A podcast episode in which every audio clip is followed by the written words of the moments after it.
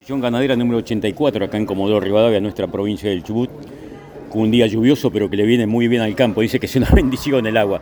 Estamos con los amigos y hermanos brasileños que nos están visitando. Dígame su nombre y apellido, porque lo tenemos registrado en algún lugar en Patagonia ya. Sí, yo soy Manuel Rodríguez. Venimos de Brasil a mirar un poco el carnero acá en Patagonia. Bueno, se habla de que es una, pisa, una pista muy importante del merino australiano de Comodoro Rivadavia. Si tiene estos antecedentes, cuénteme y cuál es el objetivo de la visita. Nosotros venimos en 2019 acá a mirar la Jura y la verdad nos encantó la Jura. Yo juré tres años en aquel y no conocía Comodoro, vine a conocer 19 y ahora volvimos para mirar un poco el canero y quién sabe llevarlo alguno a Brasil. Ajá.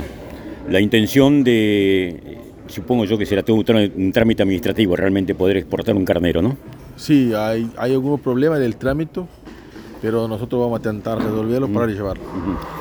Ya tenía entonces un panorama de lo que llegaba a Comodoro Rivadavia, por lo menos en años anteriores, ¿no? La calidad genética, estamos hablando de la lana, estamos hablando de, de la masa corporal de un carnero que se presenta por aquí. Sí, nosotros también hicimos una, jura, una, una gira por la cabaña y entonces estamos bien, bien vistos con los carneros. ya tienen la experiencia. Sí, sí. Bueno, ¿qué opinión tienen de la genética que se produce por esta zona?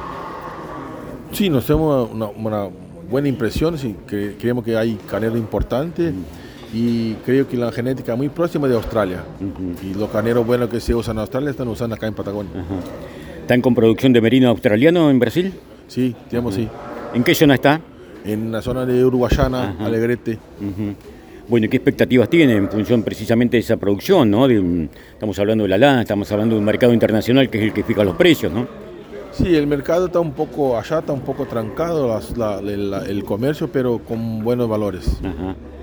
Bueno, y cuénteme qué tipo de campos tienen por esa zona.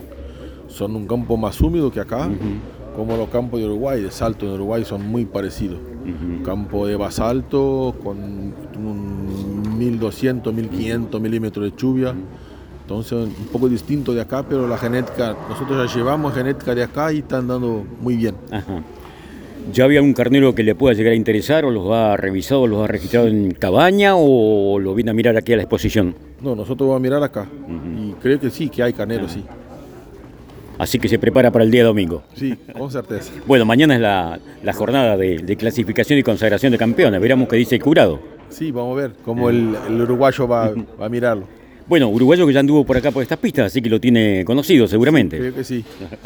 Gracias por la charla. ¿eh? Bueno, Muy gracias. amable.